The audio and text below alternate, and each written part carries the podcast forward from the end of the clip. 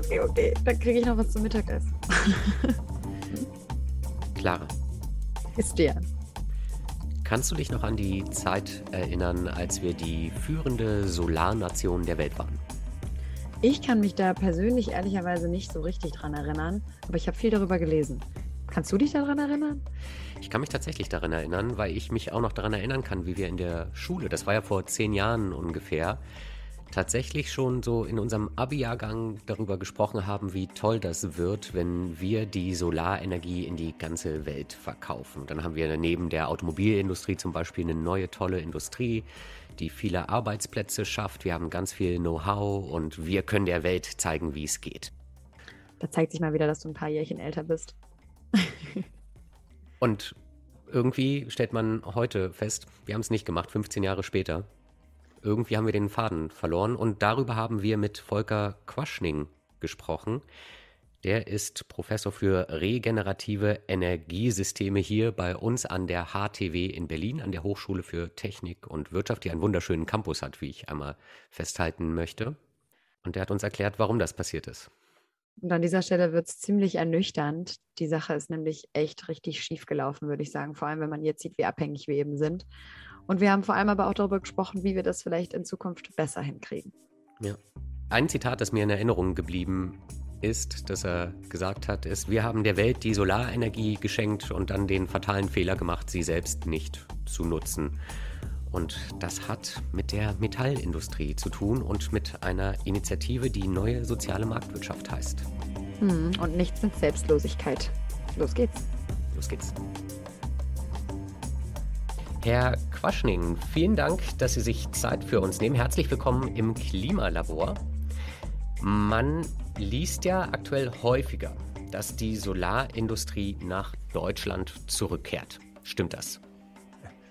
Ähm, ja, vielleicht müssen wir erstmal auf die Historie schauen. Mhm. Also das heißt, wir hatten ja schon mal in Deutschland eine sehr, sehr große Solarindustrie. Wir waren führend in dem Bereich. Das ist allerdings schon gut zehn Jahre her. Äh, dann zwischen 2012 und 2015 hat die damalige Bundesregierung den Solarbereich hier in Deutschland abgewickelt und die ganze Industrie ist im Wesentlichen nach China abgewandert. Es gab einige kleine Unternehmen, die eine rudimentäre Produktion noch aufrechterhalten haben, im Vergleich zu China aber wirklich Peanuts. Und nun haben wir eine neue Ansiedlung von einem Unternehmen in den neuen Bundesländern, ähm, allerdings im Vergleich auch zu China relativ klein. Also es passiert etwas in Deutschland. Von der großen Rückkehr der Solarunternehmen würde ich momentan noch nicht reden. Also wir haben ein Unternehmen wieder. Genau, es passieren, wie gesagt, einiges. Also ein, ein produzierendes Unternehmen, ich meine, Solarbranche ist ja. ja groß, das heißt, da zählen verschiedene Komponenten von Montagegestellen über Solarzellen, Solarmodule bis Wechselrichter dazu. Wenn wir jetzt den Bereich Solarmodule uns anschauen, dann, wie gesagt, gibt es ein Unternehmen. Es gibt auch zum Beispiel Batteriespeicher, da tut sich ein bisschen mehr. Also insofern, man muss ein bisschen differenzieren. Aber wenn es wirklich um diese, äh, das Kernstück, also die Produktion der Solarmodule anbelangt und der Solarzellen vor allen Dingen, haben wir jetzt eine Neuansiedlung in Deutschland. Dann ist der Ausdruck oder der, das, die Verwendung dieses Ausdrucks, die Solarindustrie kehrt zurück, eventuell ein bisschen übertrieben. Das höre ich daraus bei Ihnen. Naja, sie kehrt zurück, aber wir werden äh, trotzdem nicht die Unabhängigkeit von China erreichen, weil die Mengen viel zu klein sind. Also äh, das heißt, von dem, was Herr Habeck bauen möchte, wird äh, diese neue Fabrik nicht mal 10 Prozent hm. abdecken können. Also wenn die Solarindustrie zurückkehrt, dann würde ich mal erwarten, dass wir 60, 70, 80 Prozent des Solarbedarfs äh, der Module im eigenen Land produzieren können. Und davon sind wir noch weit entfernt. Jetzt haben Sie ja eben schon ganz klar gesagt, damit etwas zurückkehren kann, muss es ja schon mal da gewesen sein. Was ist denn passiert, dass die abgewickelt wurde, haben Sie gesagt? Naja, wir hatten ja 2010 sehr hohen Zubau der Solarenergie. Deutschland war das Mekka ähm, der Solarbranche. Fast der weltweite, die Hälfte des weltweiten Zubaus fand in Deutschland statt, weil wir damals einfach die Einführung der Solarenergie kräftig unterstützt haben. Und dann gab es ähm, ja, Stimmen aus der Wirtschaft, die sehr viel Druck auf die Bundesregierung gemacht haben, die ähm, das nicht mehr wollten. Ja, sie haben befürchtet, dass die Energiepreise leicht für sie leicht ansteigen könnten. Und ähm, ja, das hat die Bundesregierung damals sich zu Herzen genommen und dann wirklich ähm, Tabula rasa gemacht. Äh, das heißt, die Regeln wurden so verändert, dass der Ausbau der Solarenergie um 80 Prozent eingebrochen ist. Muss sich vorstellen, VW darf jetzt nächstes Jahr nur noch äh, 20 Prozent der Autos verkaufen, dann würde natürlich auch äh, die Automobilindustrie komplett zusammenbrechen. Das ist natürlich dann hier passiert zwischen 2012 und 2015. 80.000 Arbeitsplätze sind auch äh, abgebaut worden und die Unternehmen haben, haben, das halt in der Regel halt nicht überlebt. Die sind dann äh, pleite gegangen und Module wurden weiterhin produziert, aber dann von chinesischen Unternehmen, die halt kräftig vom Staat unterstützt wurden, während wir die Unterstützung entzogen haben. Und das war natürlich ein tödlicher Cocktail. Ich habe über diesen Vorgang jetzt schon öfter viel gelesen. Ich verstehe ihn aber immer noch nicht so richtig. Wie genau hat die Bundesregierung es damals geschafft, wirklich diese komplette Branche in den Abgrund zu treiben? Naja, es sind verschiedene Bausteine gewesen. Also ähm, es war ein ganz klares Bekenntnis der Bundesregierung, ähm, der Solarenergieausbau, da wird nicht mehr so weitergehen in dem Bereich. Also das fing, sage ich mal, am Anfang an mit ein bisschen Psychoterror, will ich einfach mal sagen. Ähm, ich gehe immer auch auf Solarkonferenzen, um die Stimmung der Branche ähm, dann einzufangen. Und da war gerade in der Zeit, habe ich dann auch mit Projektierern geredet, fragt, wie ist die Stimmung? Und sagte, na, fragen Sie nicht, vor drei Monaten war sie noch gut. Und dann kam Herr Altmaier und hat gesagt, äh, die Bundesregierung denkt darüber nach, rückwirkend die Vergütung für Solarmodule zu kürzen. Das heißt, die, die Subventionen oder die Hilfen, die es da gab, genau. die sollten. Genau, rückwirkend vor allen Dingen nicht. Das heißt, ähm, das hat dann sämtliche Investoren verschreckt, weil gesagt, also wenn wir jetzt nicht mehr wissen, irgendwie, also uns nicht mehr darauf verlassen können, dass die Gesetze, die in Deutschland äh, beschlossen werden, auch äh, dann gültig sind, dass die nachträglich kassiert werden, dann ist das für uns ein Hochrisikogeschäft. Wir gehen nicht mehr rein und uns ist die Hälfte der Aufträge weggebrochen. Ähm, das hat man dann drei, vier Wochen laufen lassen. Dann kam also Good Guy, Bad Guy Spiel. Also Herr Altmaier war halt der Bad Guy. Dann kam Frau Merkel als Good Guy und hat dann irgendwann nachgelegt und sagt, nein, Deutschland sei ja keine Bananenrepublik. Natürlich gelten Gesetze auch weiterhin. Aber damit hat man schon mal das Vertrauen der Investoren zerstört. Das war also der erste Schritt. Und dann hat man im zweiten Schritt die äh, Gesetze so verändert, die Einspeisevergütung äh, reduziert, man hat verschiedene äh, Deckel eingeführt, Ausschreibungen, sodass es auch immer komplizierter und teurer wurde, Solaranlagen zu bauen. Und das heißt, in der Kombination Verschrecken der Investoren und dann im Nachhinein Verschlechterungen der Rahmenbedingungen hat man einfach den Markt äh, nach unten gedrückt. Sie hatten gerade gesagt, dass es Druck aus der Wirtschaft gab. Wer hat denn da Druck ausgeübt? Wer hat denn etwas gegen neue Arbeitsplätze und neue Industriebranchen in Deutschland, mit denen man weltweit führend ist? naja, ähm, die Industrie war ja erstmal Profiteur des Solarenergieausbaus. Wir haben ja ähm, eine spannende äh, Situation gehabt. Der Solarenergieausbau war erstmal teuer. Wir haben ihn mit dem Erneuerbaren Energiengesetz gefördert. Mhm. Das wurde aber im Wesentlichen auf die äh, Haushalte und kleinen Gewerbebetriebe umgelegt. Die energieintensive Industrie war aus der Finanzierung raus. Und durch die Konkurrenz der Solarenergie sind die, ähm, die allgemeinen Strompreise an der Strombörse gesunken. Das heißt also, während der Strom für die Haushalte teurer geworden ist, ist er für die Industrie immer billiger geworden. Und dann hat man sich irgendwann ausgerechnet, okay, das geht halt nicht ewig so weiter. Irgendwann werden wir auch zur Kasse gebeten. Und ähm, das heißt, jetzt ist der Punkt, das war so 2010, 11, 12, wo es am billigsten ist. Schön, besser wird es nicht ungefähr. Und ähm, deswegen müssen wir jetzt einfach mal damit aufhören bevor die Regierung dann auf die Idee kommt, uns auch an den Kosten zu beteiligen. Und ähm, es gab eine, äh, gibt eine Organisation, das ist die Initiative Neue Soziale Marktwirtschaft. Klingt erstmal sehr äh, freundlich, die wird aber gespeist von den Arbeitgeberverbänden Metall. Also da sind wirklich die äh, großen Arbeitgeberverbände drin, die versuchen, ihre Profite zu steigern. Man hat da eine Kriegskasse aufgemacht mit mehreren Millionen Euro, Plakataktionen gegen den Ausbau der Energie, äh, Solarenergie, der Energiewende gemacht direkt im Regierungsviertel vom Bundestag plakatiert, äh, Anzeigen geschaltet mit vielen Millionen Euro. Und das hat natürlich dann irgendwann gefruchtet. Und daraufhin hat die Regierung dann auch reagiert. Also ist die Metallindustrie schuld daran, dass wir heute abhängig sind von russischem Öl und Gas? Zumindest mal zum Teil, das kann man ganz klar sagen. Also diese Kampagne war vielleicht nicht der einzige äh, Baustein, aber es war ein entscheidender. Und der wurde, wie gesagt, von den Arbeitgeberverbänden Metall äh, entsprechend finanziert. Und das sind diejenigen, die jetzt jammern, dass die Energiepreise hoch sind. Das ist ein Grab, was man sich selber geschaufelt hat. Haben Sie mal Branchenvertreter zufällig darauf angesprochen? Sie werden ja vermutlich mal in den letzten Jahren welche getroffen haben. Naja, gut, ähm, diese Initiative Neue Soziale Marktwirtschaft ist auch immer noch aktuell. Die ja. hat auch jüngst versucht, irgendwas gegen Klimaschutz äh, zu machen und ist auch gegen irgendwie, was weiß ich, frühere Rentenbeiträge. Also da kommt einiges. Immer wenn man mhm. Arbeitgeberverbände oder Arbeitgebervertreter darauf anspricht, dann sagen die, nee, mit denen haben wir nichts zu tun. Nicht? Also das heißt, äh, VW zum Beispiel, nee, also da ist irgendwie, äh, da sind wir gar nicht Mitglied oder sonst irgendwie. Also es ist immer sehr, sehr schwierig, dann die Verantwortlichen am Ende zu finden.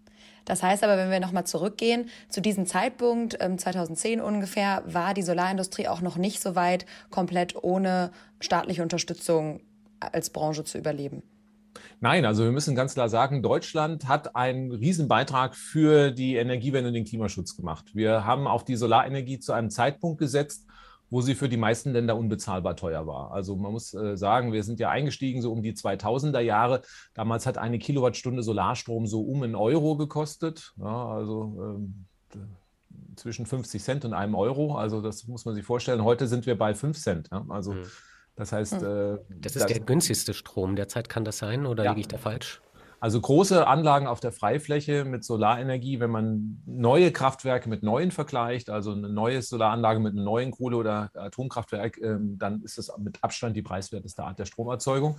Das war natürlich vor 20 Jahren anders. Hm. Und in dem Zeitpunkt sind wir eingestiegen in die Photovoltaik, haben sie natürlich dann mit sehr hohen Kosten subventioniert. Das heißt, man hat dort eine feste Vergütung über 20 Jahre bekommen damit sich die Anlage auch gerechnet hat. Die hat man jedes Jahr abgesenkt, in der Hoffnung, dass es halt irgendwann äh, marktwirtschaftlich auch wird. Und äh, in den Jahren 2010, 11, 12 war das auch noch relativ teuer. Aber ähm, ohne das deutsche Engagement wäre die Photovoltaik heute wahrscheinlich immer noch beim Euro weil keiner sich getraut hätte, diesen Einstieg zu machen. Das heißt, wir haben der Welt die preiswerte Solarenergie geschenkt. Da kann man sich auch mal auf die Schulter klopfen.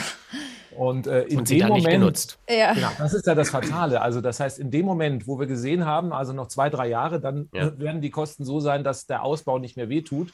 Genau in dem Moment ist man ausgestiegen, wo man die Früchte hätte ernten können.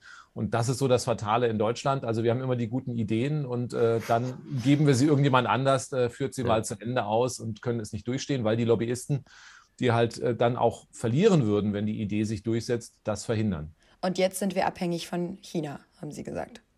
Jetzt sind wir also, genau, wir sind abhängig erstmal von Russland, was Öl und Gas anbelangt. Also wenn Herr Putin uns den Öl- und Gashahn zudreht, dann äh, ja, zittern hier alle wie Espenlaub momentan. Und das Gleiche würde passieren, wenn wir uns mit China anlegen. Ne? Also wenn, äh, wenn wir uns mit China anlegen und die uns keine Solarmodule mehr liefern, ist die Energiewende derzeit in Deutschland gestorben. Also müssten wir, wenn wir jetzt tatsächlich die große Rückkehr planen der Solarindustrie, dann müsste der Staat jetzt auch wieder massiv, massiv subventionieren. Ja, also man muss gucken, ähm, mittlerweile sind die Unternehmen halt relativ groß in China. Das heißt also die größten Solarunternehmen, wir reden äh, über Unternehmen, die Milliardenumsätze machen. Und ähm, ist die Frage, also wir haben jetzt ein Unternehmen, was in Deutschland eingestiegen ist, im kleineren Bereich. Aber Wie heißt das um denn halt eigentlich, wenn ich kurz... Meyer, Meyer Burger. Hm? Ja.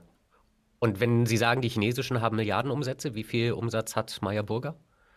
Boah, ähm, also da sind wir im Millionenbereich noch. Also okay. Also das ist halt Fehlt noch eine andere... Noch Genau, da, fehl, da fehlt was. Und um international konkurrenzfähig zu sein, brauche ich natürlich die Größe. Nicht? Es fängt, fängt allein mit dem Einkaufspreis an. Ne? Wenn der Chinese sagt, ich nehme 100 Mal so viel wie der Deutsche, hm. dann kriegt er natürlich auch einen anderen Preis. Das heißt also, um wirklich konkurrenzfähig zu sein, brauche ich halt auch dann solche großen Anlagen. Ähm, die kleineren Deutschen können momentan mit Made in Germany punkten. Die kann man halt ein bisschen teurer verkaufen. Das geht, aber das ist ein Nischenmarkt. Und wenn man halt wirklich auf dem Weltmarkt gegen die Chinesen konkurrieren möchte, ja, dann braucht man die Größe auch, die die chinesischen Unternehmen haben. Da traut sich momentan aber kein Investor rein, weil mhm. die deutsche Politik, die ändert alle zwei, zwei Monate ihre äh, Randbedingungen, was den Solarenergieausbau belangt. Ich brauche aber zehn Jahre verlässliche Bedingungen. Ähm, die haben wir nicht in Deutschland und deswegen finde ich momentan keinen Investor. Es ist natürlich auch ein Hochrisikogeschäft. Die Chinesen könnten ja, also die äh, stützen ihre Industrie und die haben die Solarenergie als ähm, strategische Industrie aufgetan. Das heißt also, wenn Europa dort einsteigt, ist zu erwarten, dass die Chinesen da auch eine Art Wirtschaftskampf anfangen. Und dann äh, muss man natürlich die Frage dann sich stellen, ist Europa bereit, da was gegenzusetzen? Momentan hieß es immer nein. Genau. Und vielleicht ändert sich das ja im Zuge der jüngsten Ereignisse. Das heißt, würden Sie sagen, lohnt es sich noch, jetzt nochmal einzusteigen? Oder sollten ja, wir, wir müssen, die einfach bei den müssen, Chinesen kaufen? Also ich, ich glaube, wir haben jetzt mit Russland gesehen, dass diese Abhängigkeit von den Energieträgern von anderen Ländern fatal ist. Jetzt und, ist das aber ähm, doch bei Solar ein bisschen anders. Wenn ich die Solarplatten einmal gekauft und installiert habe, dann bin ich ja im Grunde nicht mehr abhängig, oder? Genau, also ähm, wenn wir mal das Rad 20 Jahre weiterdrehen und die Energiewende zu Ende ist, dann ist eigentlich egal. Also dann brauchen wir nur noch ein bisschen Ersatzbedarf. Dann kann uns das, diese Abhängigkeit nicht mehr äh, entsprechend treffen. Aber natürlich diese nächsten 20 Jahre sind entscheidend und wir werden sehr, sehr große Mengen an Solarenergie brauchen. Also wenn wir wirklich das Pariser Klimaschutzabkommen einhalten wollen, dann müssen wir Faktor 10 irgendwie zu, mehr zubauen als wir heute tun. Und dann brauchen wir natürlich auch sehr große Mengen. Und sobald das stottert, äh, stottert halt auch die Energiewende. Das Gleiche gilt auch für Speicher, für Batterien.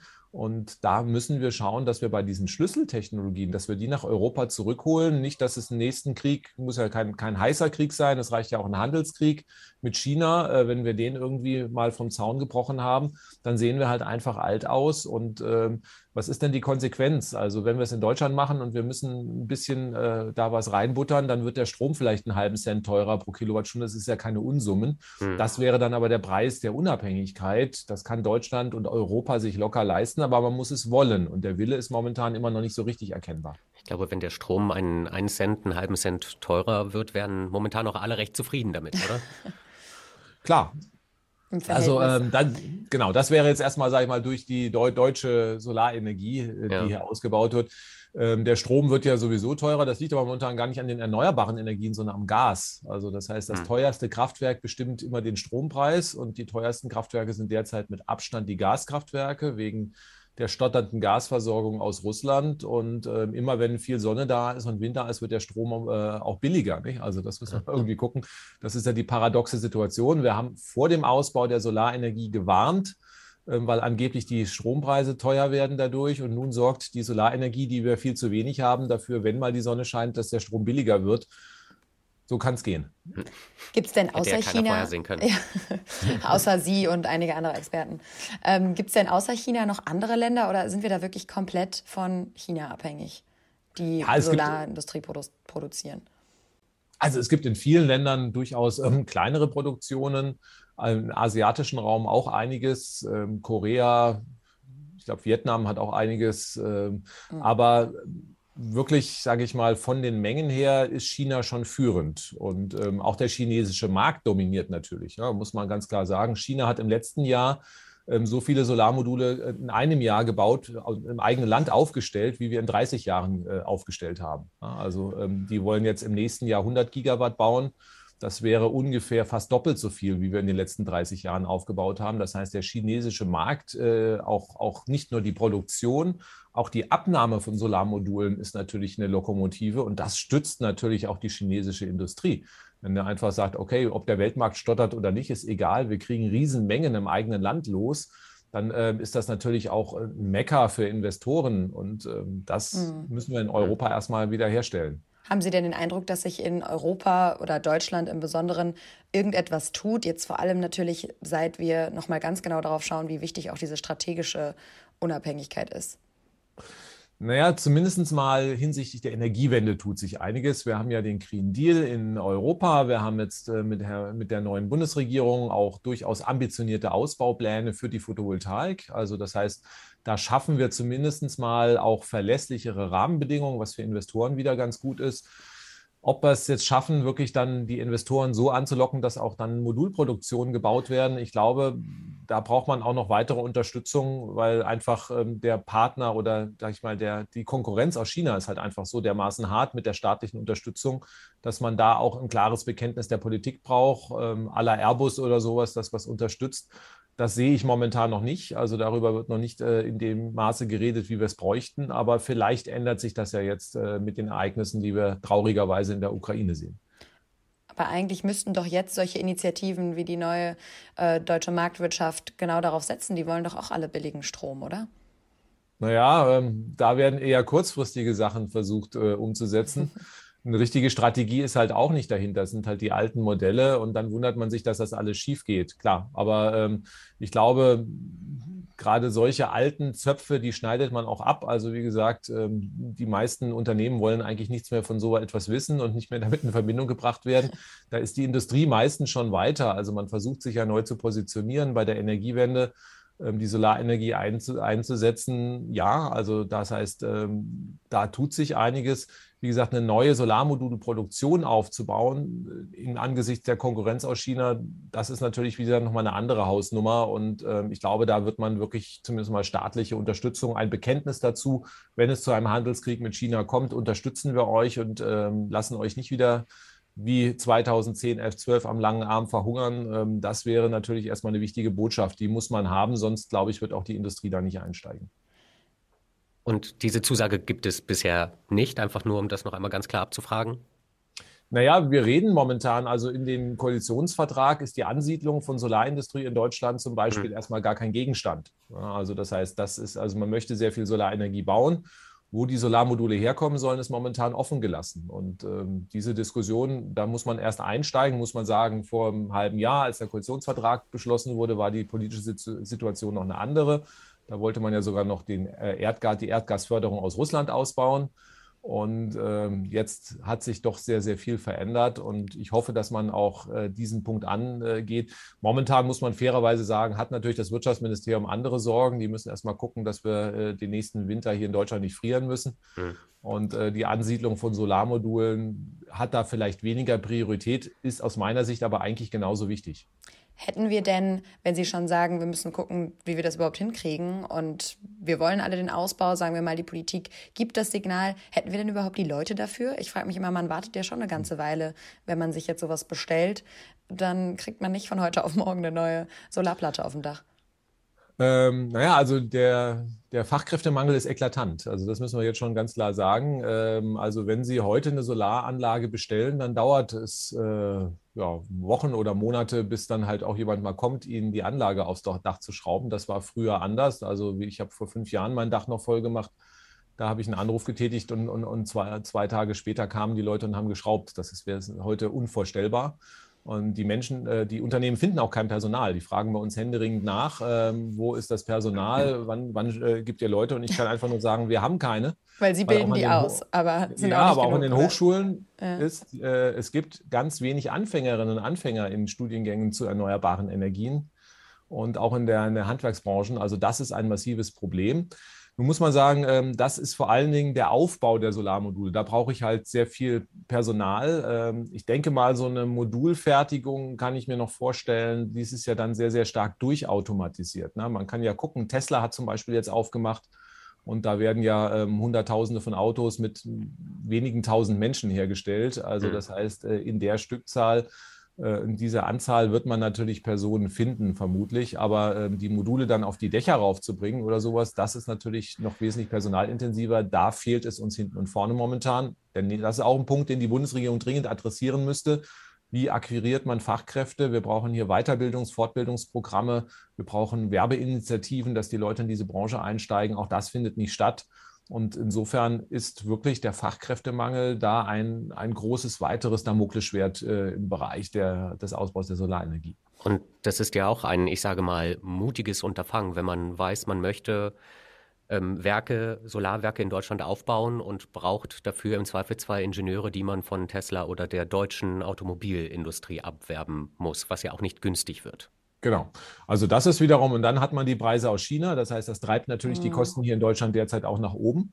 Deswegen braucht man halt wiederum ein klares Bekenntnis der Politik, die sagt, okay, wir wollen das. Und äh, im Zweifelsfall, wenn halt solche widrigen Rahmenbedingungen sind, dann unterstützen wir. Anders wird es halt nicht funktionieren. Und ähm, da müssen wir reingehen. Natürlich ähm, bei Unternehmen ist natürlich auch der, die Standortwahl entscheidend. Es gibt ja durchaus auch Hochschulen, die äh, Spezialistinnen und Spezialisten in dem Bereich ausbilden, wenn man versucht, den Standort so zu wählen, dass man, die, also man muss jetzt, früher hat man immer geguckt, wo kann ich möglichst billig Land kaufen oder sowas. Ich glaube, das geht jetzt in den Hintergrund. Also ähm, jetzt muss man wirklich einen Standort sich suchen, wo man auch an Fachkräfte rankommt. Und Welcher wäre denn da am besten derzeit? Naja, ist auch eine gute Frage. Ich denke mal, ähm, also Meyer Burger ist ja in den neuen Bundesländern äh, mhm. eingestiegen, weil wir dort auch schon mal ähm, große Produktionsstätten hatten. Ähm, der Boom der Solartechnik in den 2010er Jahren fand auch größerenteils in den neuen Bundesländern statt weil wir dort durchaus einige Bereiche haben, wo, wo es einfach auch noch aufgrund der Arbeitslosigkeit Fachkräfte mhm. gibt. Das muss man auch einfach so sehen. Und ähm, durchaus auch Hochschulstandorte, die qualifizierte Menschen ausbilden. Ja. Also insofern ähm, denke ich mal, ist ein Standort in den neuen Bundesländern derzeit sicherlich sinnvoller, als zum Beispiel München zu wählen. Dann kann man das ja auch als Landesregierung als Chance begreifen, wenn man jetzt tatsächlich eine hohe Arbeitslosigkeit hat, die ich weiß nicht, den, den, den Platz, wie sie das meint. Man hat die, die Hochschulen in der näheren Umgebung. Gibt es von den Landesregierungen Initiativen zu sagen, wenn der Bund das nicht unterstützen möchte, dann unterstützen wir das einfach? Puh, also gute Frage. Damals, als die Solarbranche abgewickelt wurde, haben die Landesregierungen eigentlich ja auch eher nur zugeschaut und äh, ja, die Hände über den Kopf zusammengeschlagen. Also man muss ja schauen. Ähm, also die Fotosolarbranche war ja einer der größten Arbeitgeber, auch jetzt in Regionen wie Frankfurt-Oder und so. Da sind ja auch mhm. Tausende von Arbeitsplätzen freigesetzt worden. Aber und da braucht man ja auch Ersatz für die Kohleindustrie in der Lausitz und in Brandenburg. Ja, die Frage hat sich halt gestellt. Also ähm, wie verhalte ich mich? Also ich äh, Kohle und oder Solar und ähm, die mhm. damalige brandenburgische Landesregierung hat sich dann offensichtlich eher für den Kohleweg entschieden. Ähm, das äh, zu Lasten ja. halt der Arbeitskräfte, die wir in der Solarbranche hatten. Und jetzt erkennt man, dass auch da diese Entscheidung sicherlich nicht die beste war. Ob man jetzt den Mut aufbringt, ähm, dass das funktioniert. Andererseits, wir sehen mit der Tesla-Ansiedlung ähm, hat sich ja auch die brandenburgische Landesregierung sehr stark ins Zeug gelegt. Ähm, das heißt, sowas funktioniert in der Geschwindigkeit ja nur, wenn alle auch mitziehen und das wollen. Man kann sich durchaus vorstellen, dass das auch bei anders in Industrien funktionieren kann nicht nur Tesla, auch Intel und beide Unternehmen haben ja auch gesagt, ja. dass die Standortwahl auch was damit zu tun hatte, dass es dort erneuerbare Energien gibt. Glauben Sie denn, dass man da jetzt wirklich an einem Wendepunkt angelangt ist? Also Sie haben es schon ein paar Mal gesagt, naja, so richtiges Bekenntnis gibt es noch nicht, aber eigentlich müsste diese Regierung das doch geben. Also was, was ist die Lösung? Wo müssen wir, wann müssen wir wohin? naja gut, es muss erstmal auf die politische Agenda rauf, nicht? Also das heißt, äh, also da ist es nach wie vor nicht. Es war nicht im Koalitionsvertrag drin. Ich denke schon, äh, also ich, ich habe schon Vertrauen darauf, das Wirtschaftsministerium hat sich kluge Leute reingeholt, dass also man dort auch solche Punkte auf dem Schirm haben sollte. Und natürlich hat man jetzt im Tagesgeschäft andere Prioritäten. Sicherstellung der Öl- und Gasversorgung. Jetzt muss man erstmal den Ausbau der solaren Windenergie flott kriegen, indem man äh, die gesetzlichen Hürden, die das ja runtergedrückt haben, beseitigt. Also das heißt, das ist, sage ich mal, natürlich erstmal Priorität Nummer eins. Aber dann werden natürlich ganz viele andere Probleme aufpoppen, die wir ähm, jetzt auch gedrückt haben. Also erstmal Fachkräftemangel, den wir hatten. Ähm, ja, wie ist die, die Modulproduktion, also mit China, da muss man dran. Äh, momentan ist es natürlich erstmal okay, wenn man sagt, also wir holen uns die Module aus China. Also wenn wir jetzt sagen, wir wollen 10 Prozent mehr, dann ruft man da einmal an und dann fahren die ihre Produktion hoch und liefern die uns auch für einen vernünftigen Preis. Also deswegen ist die Situation dort halt momentan relativ komfortabel. Also das heißt, und ohne Not handelt man halt erstmal nicht. Ähm, wenn es dann natürlich mal äh, mit China hart auf hart kommt, dann wird man feststellen, dass halt diese Abhängigkeit und die günstigen Preise halt auch wieder fatal waren, ähnlich wie beim Gas. Und deswegen hoffe ich halt, dass äh, man jetzt einfach nochmal neu nachdenkt und solche Ansiedlungen macht. Das hat man lange Zeit halt gesagt, das ist zu teuer, das können wir uns nicht leisten, wollen wir nicht. Und äh, China liefert doch günstig. Und ähm, ich glaube aber auch, dass das jetzt erstmal ein Prozess ist mit dem, was wir mit der Abhängigkeit von Russland gelernt haben äh, und dass dann auch die äh, Regierung sich hoffentlich da neu positionieren wird. Jetzt haben wir viel über diese eine Seite gesprochen, wie wir überhaupt an die Solarmodule rankommen. Die andere Seite ist ja auch, wo wir die hinstellen. Und da gibt es ja auf jeden Fall eine große neue Strategie. Flächenpotenziale neu nutzen ist da so ein bisschen das Stichwort. Also im Grunde wollen sie mehr landwirtschaftliche Flächen, Acker auch mit Solarmodulen vollstellen, sage ich jetzt mal so ganz platt. Ja. Ist das eine gute Idee?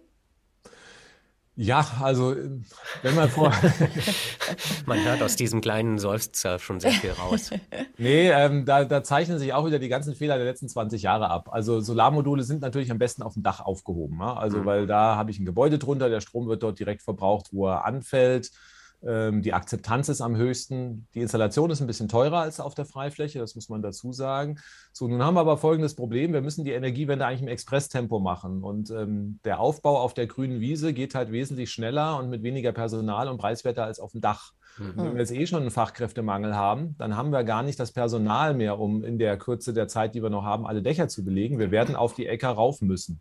Also das ist jetzt irgendwie auch wieder eine Lehre. Wenn man es mhm. falsch macht, dann ähm, hat man das. Ähm, ich befürchte halt, dass wir sehr große Widerstände aus der Bevölkerung bekommen. Ne? Also die sagen irgendwie, die Windkraftanlagen, da sehen wir das ja schon. Das ist ja eher die optische Beeinträchtigung und das ist auch bei der Photovoltaikanlage. Da geht der Mensch mit dem Hund spazieren und sagt, das Rapsfeld war aber viel schöner, ich will die Solaranlage nicht. nicht? Und ähm, das ist einfach das, was wir auch erwarten. Deswegen werden wir hier Widerstände in Deutschland haben. Ich hoffe, dass die Deutschen auch ein bisschen schlauer werden, weil irgendwie alles nicht haben zu wollen und sich dann wundern, dass wir ein Problem mit Putin haben. Das äh, ist natürlich auch hausgemacht.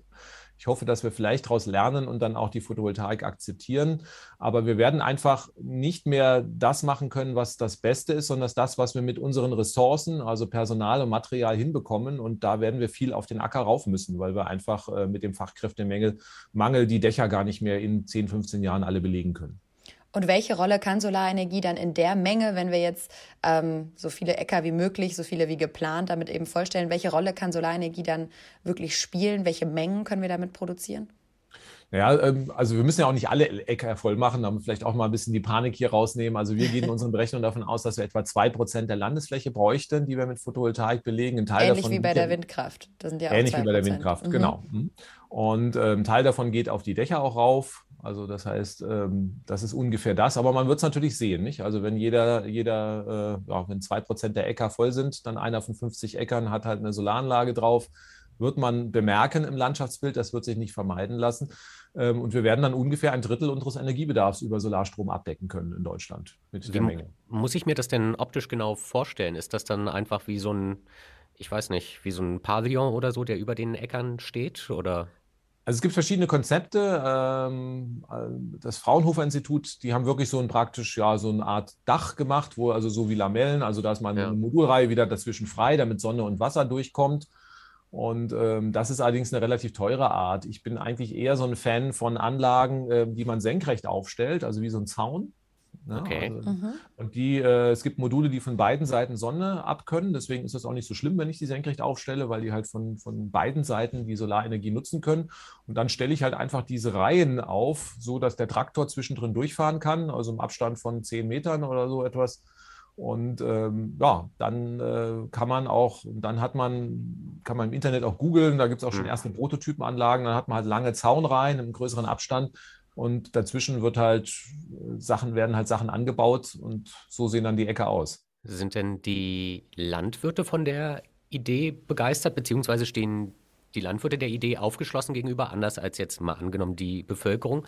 Weil die haben ja auch das Problem, dass man häufig bei der Nahrungsmittelproduktion sagt, wir verdienen einfach viel zu wenig mit unserem Geld, das rechnet sich, äh, mit unseren Erzeugnissen, das rechnet sich nicht mehr. Werden die dann an dem Strom beteiligt, der dort produziert wird, um die vielleicht auch ein bisschen zu entlasten? Oder was ist der Also die Landwirte sind ganz klar momentan nicht begeistert, weil in dem Moment, wo sie eine Photovoltaikanlage errichten, fällt die Subvention für die Agrarfläche weg. Oh. Hm. Also ähm, das sind auch wieder so ganz tolle Regeln, die wir hier haben. Also ähm, es gibt einzelne Landwirte, also man hat jetzt Prototypenanlagen gebaut mit irgendwie Biolandwirten, die sagen, ich will das einfach und dann verzichte ich halt darauf. Aber das heißt, man muss die Regeln ändern, dass also es auch wirklich sich für äh, die Landwirte auch rechnet. Ja? Also wenn ja. ich dann wieder draufzahle, um eine Solaranlage bauen zu können, dann ist das natürlich jetzt nichts, was die Leute dann, äh, dann wirklich in Scharen zur Solarenergie treibt. Ja. Also das heißt, es müsste eine Zusatzeinnahme sein und nicht irgendwie der Wegfall der Subventionen damit verbunden sein. Das muss man halt erstmal dringend ändern und dann wird das auch funktionieren. Ich kann mir schon vorstellen, bei der Windenergie haben wir das gesehen, dass also für viele Landwirte das halt sehr attraktiv war. Das ist einfach eine Zusatzeinnahme. Ich betreibe weiter meine Landwirtschaft. Irgendwo steht halt irgendwie eine Windkraftanlage, wo ich halt eine Kurve mit, mit dem Traktor drum fahren muss. Das ist mhm. aber nicht weiter dramatisch. Und über die Pachteinnahmen kriege ich halt einfach eine gesicherte Einnahmequelle. Und wenn das bei der Photovoltaik genauso laufen würde, kann ich mir schon vorstellen, dass die Landwirtschaft da auch sehr interessiert dran ist. Wie kommen denn solche Regeln zustande? Haben Sie eine Idee, weil es ja offenkundig ist, selbst für Nicht-Experten, wenn man sagt, du darfst dir gerne Photovoltaikanlagen auf deine Äcker bauen, aber dann kriegst du keine Agrarzulage mehr, dass das kein Argument ist, das überzeugend wirkt. Das, da muss man ja kein Experte für sein, um das zu erkennen.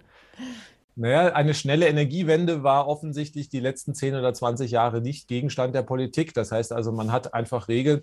Also man wollte halt äh, Agrarsubventionen, dass sich die Leute halt nicht die Taschen voll machen und was weiß ich, dann jetzt noch ein Luxushotel auf den Acker stellen und sage ich mal, damit verdienen eigentlich und äh, dann noch Subventionen einstreichen. Nicht? Also die, die sollten halt nur an die Leute fließen, die halt auch irgendwas brauchen. Macht ja auch erstmal Sinn. Aber man hat halt einfach die Energiewende nicht mitgedacht, dass man also ja. sinnvollerweise auf die Ecke raufmacht. Also man vergisst dann halt einfach bei solchen Regeln äh, solche Sachen. Das ist, glaube ich, gar nicht mal böswillig in dem Moment.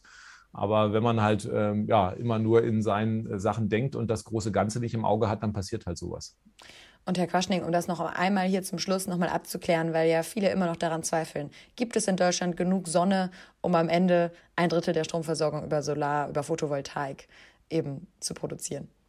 Naja, also der März äh, zeigt das ja momentan. Also wir wissen schon gar nicht mehr tagsüber, wohin mit dem Solarstrom. Im Sommerhalbjahr haben wir ausreichend Sonne. Wir haben in äh, Deutschland allerdings auch einen Winter. Und deswegen auch dann ganz klar die Botschaft, wir werden auch die Windenergie brauchen. Also ähm, es gibt ja auch immer Leute, die sagen, ach, dann machen wir noch mehr Solarenergie, machen wir halt einfach 4% der Äcker und bauen keine Windräder mehr auf.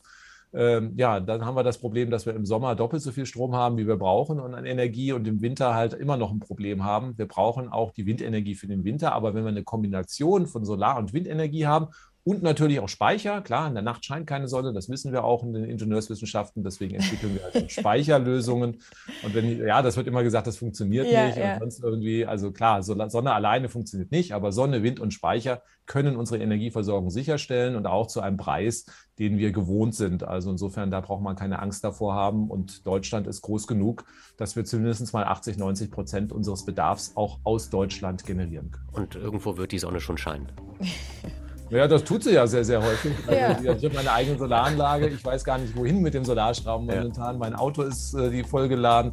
Irgendwie Waschmaschine, alles läuft und ja. irgendwie ich versorge noch die drei Häuser jetzt nebendran mit. Also Deutschland hat sehr viel Sonne im Sommerhalbjahr und ja, es wird ja tendenziell eher mehr. Also wir hatten ja in den letzten Jahren auch sehr, sehr extrem sonnige Jahre, wo wir jedes Jahr Rekorderträge bei der Photovoltaik einführen. Im Sommer, wie gesagt, Winter brauchen wir nicht drüber reden. Klar, im Dezember ist halt nicht viel in Deutschland und hatte ich schon gesagt, Windenergie in der Kombination passt das gut.